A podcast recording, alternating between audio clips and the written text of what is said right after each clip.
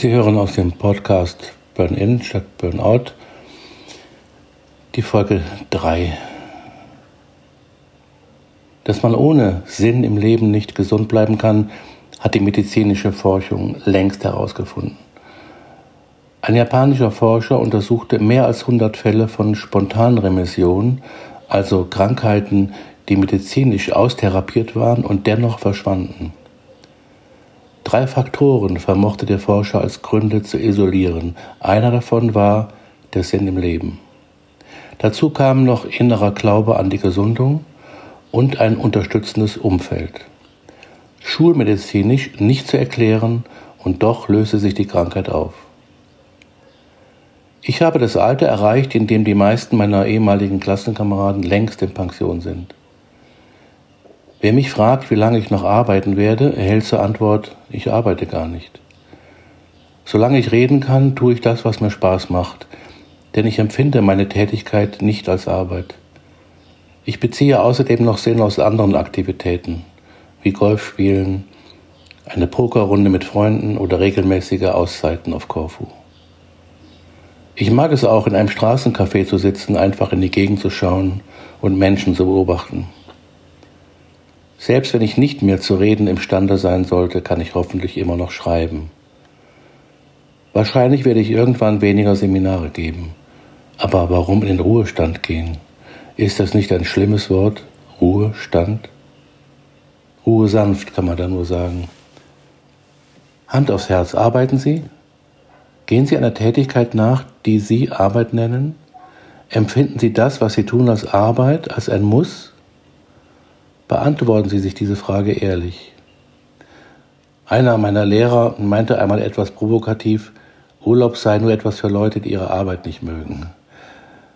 Wann immer Sie sich beim Arbeiten ertappen, halten Sie inne und fragen Sie sich, ob es wirklich das ist, was Sie wollen. Entfernen Sie das Müssen aus Ihrem Leben und erlauben Sie sich, für das bezahlt zu werden, was Ihnen Freude macht.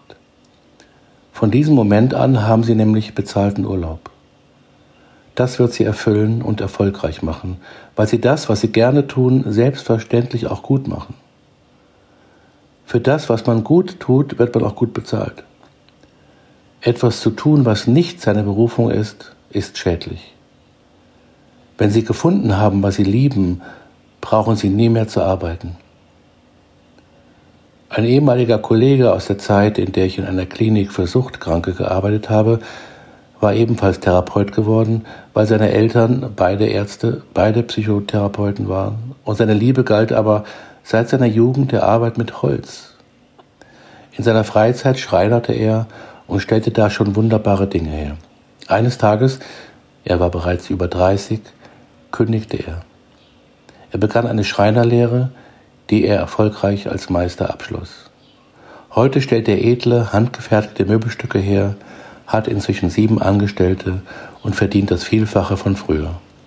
Ich habe ihn vor ein paar Jahren zufällig wieder getroffen und er machte einen sehr zufriedenen Eindruck.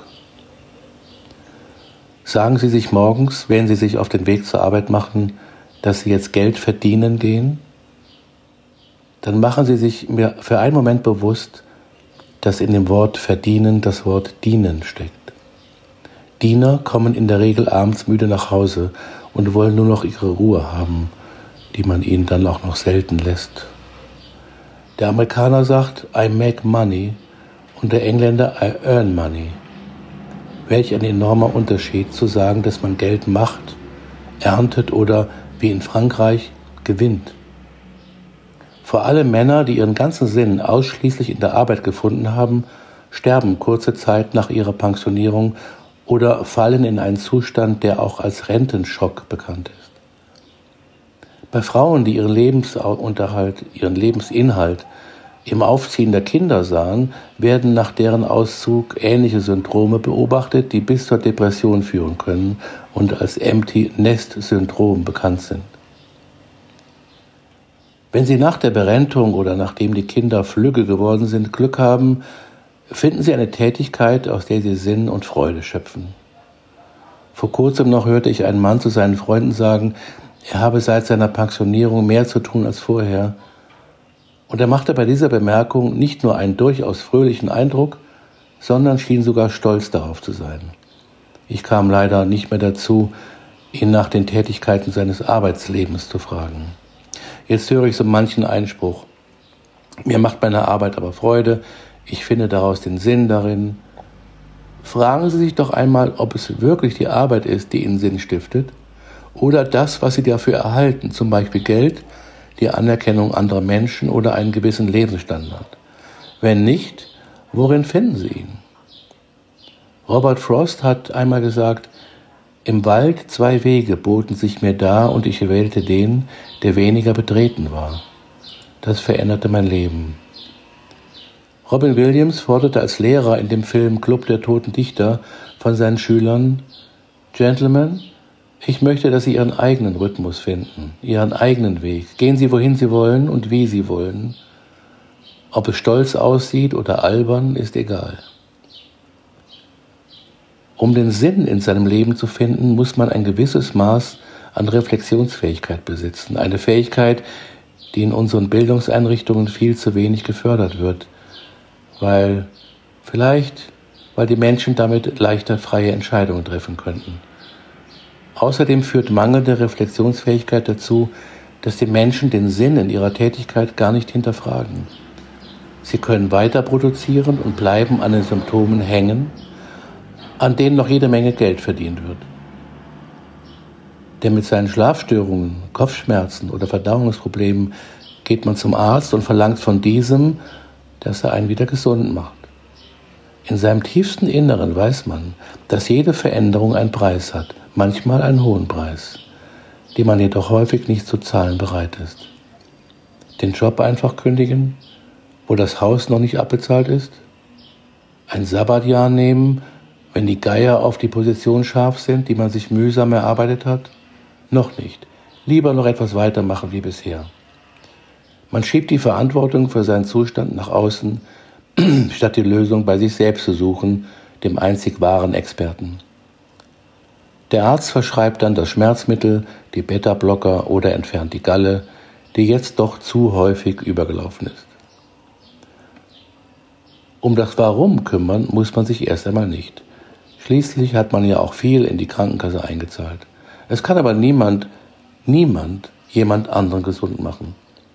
Was der Arzt allerdings idealerweise machen kann, seinen Patienten dahingehend zu beeinflussen, mit dem Verdrängen aufzuhören und dann eventuell auch gemeinsam mit ihm die Rahmenbedingungen zu schaffen, in denen gesund zu sein einfach interessanter ist, als sich ständig mit Symptomen herumzuschlagen.